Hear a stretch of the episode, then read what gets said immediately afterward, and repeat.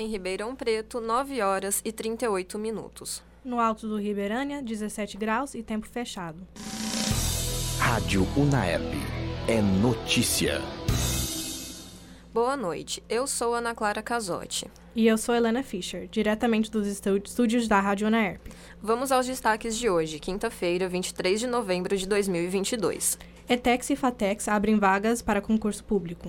Bom Prato do Hospital das Clínicas de Ribeirão Preto tem 90% de sua obra concluída.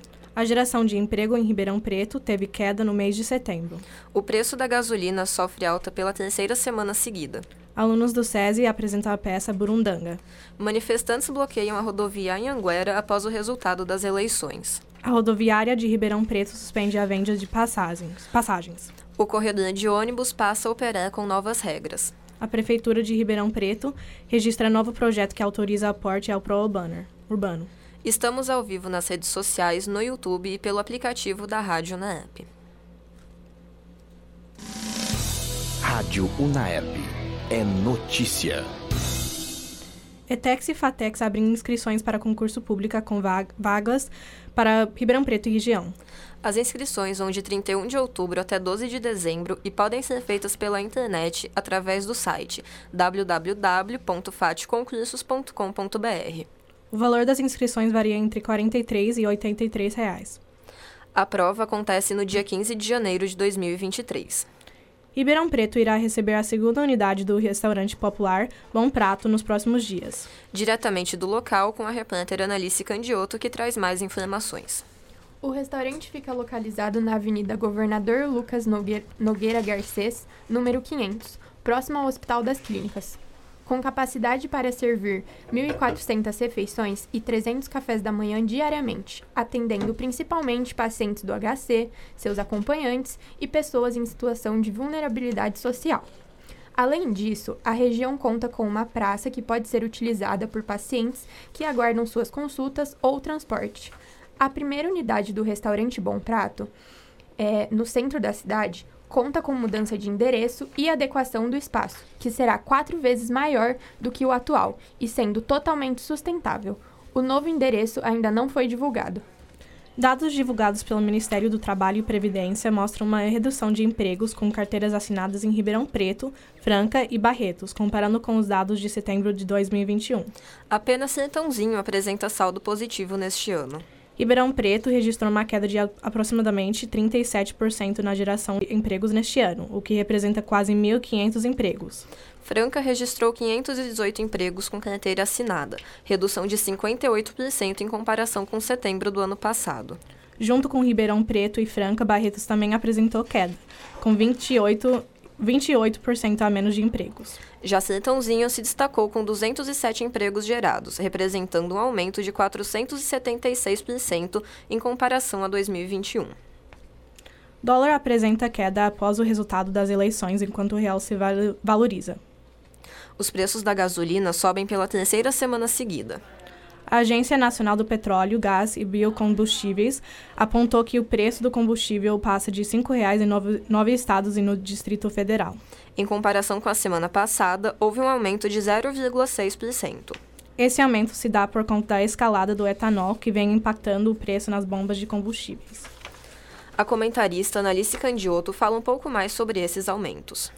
Bom, é, a falta de aumentos nesse longo período, mesmo com a subida do petróleo, tem aumentado ainda mais a defasagem da gasolina em relação às cotações internacionais, que pode chegar a 16% ou 0,63%. É, o preço do diesel nas bombas caiu 0,4%, sendo vendido na média de R$ 6,56. No, já no caso do etanol, houve uma subida né, de 2,5% do produto, que passou a custar 3,63 o litro. Com isso, é, notamos que quando o diesel cai, o etanol sobe. Alunos do curso de Encenação do Núcleo de Artes do SESI Ribeirão Preto apresentam a peça Burundanga. As apresentações ocorrem nos dias 2, 3, 4 e 5 de novembro no Teatro do SESI Ribeirão Preto, às 20 horas. O teatro fica na rua João Ignatite, 20, 364, no bairro Jardim Castelo Branco. Os ingressos devem ser, ser reservados no site www.cesesp.eg.br. Cerca de 80 manifestantes protestam na rodovia em Anguera, em Ribeirão Preto, na manhã desta terça-feira, por conta da vitória do presidente eleito Luiz Inácio Lula da Silva, PT. Segundo a concessionária do trecho, a Teres, a faixa direita está completamente fechada no quilômetro 312 da SP 330 sentido norte. A maioria dos ministros do Supremo Tribunal Federal votou pela liberação de rodovias federais bloqueadas devido ao resultado das eleições. O ministro Alexandre, Alexandre de Moraes ordenou à Polícia Rodoviária Federal e às polícias militares tomarem todas as medidas necessárias para conseguir o desbloqueio das vias. Com a mudança do tempo, Ribeirão Preto e região apresenta queda na temperatura. Por conta dos bloqueios nas rodovias, a rodoviária de Ribeirão Preto suspende a venda de passagens. De acordo com a Socicam, responsável pelo local, a interrupção das vendas são para as cidades de São Paulo, Campinas, Rio de Janeiro, Brasília e algumas cidades do sul do país. A comentarista Analice Candioto comentará mais sobre o assunto. É, o governador de São Paulo, Rodrigo Garcia, autorizou o uso da força para desbloquear as rodovias. Porém, mesmo depois dessa autorização, continuou diversos bloqueios nas principais rodovias paulistas. É, esse protesto ocorreu devido à derrota de Jair Bolsonaro na disputa presidencial com Lula, que ocorreu no domingo. O corredor de ônibus na Avenida Dom Pedro I passa a ter novas regras que serão válidas a partir do dia 14 de novembro. As novas alterações serão válidas somente durante a fase de transição, até que a nova rede com novos veículos seja implantada no sistema de transporte urbano. A repórter Annelise Condioto traz mais informações. É de segunda a sexta-feira, das 6 horas às 9 horas da manhã e das 16 horas às 19 horas, os veículos não podem trafegar pela faixa exclusiva de ônibus urbanos e não podem, podem estacionar nas faixas de rolagem da direita em cada um dos sentidos do corredor. A Transarp esclarece que vai ter uma fase de conscientização aos condutores sobre a nova regra. A respeito da fiscalização, só será válida após essa etapa de conscientização. O corredor de ônibus da Dom Pedro, primeiro, é composto pelas avenidas Fábio Barreto, Marechal Costa e Silva, Dom Pedro I, Luiz Galvão César e as ruas Silveira Martins e Capitão Salomão a Prefeitura de Ribeirão Preto pediu uma contribuição de 70 milhões de reais ao consórcio Proebano, responsável pela operação de transporte público na cidade. Com o um empate de 11 a 11, o primeiro projeto de lei complementar da Câmara Municipal foi rejeitado, já que uma votação de maioria era necessária para implementar o plano.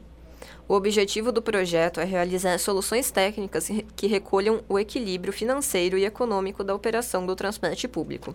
De acordo com o presidente da Câmara, Alessandro Maraca, ainda não há uma previsão para a próxima votação do novo texto. Esses foram os principais destaques de hoje em Ribeirão Preto e região. Continua com a programação da Rádio Unaerp. Rádio Unaerp é notícia informação e prestação de serviço. Você acompanhou mais uma transmissão da Rádio Unaerp. Audiovisual Andrei Violante. Assistência Neto Túbero e Jânio Warlen. Coordenação Gil Santiago.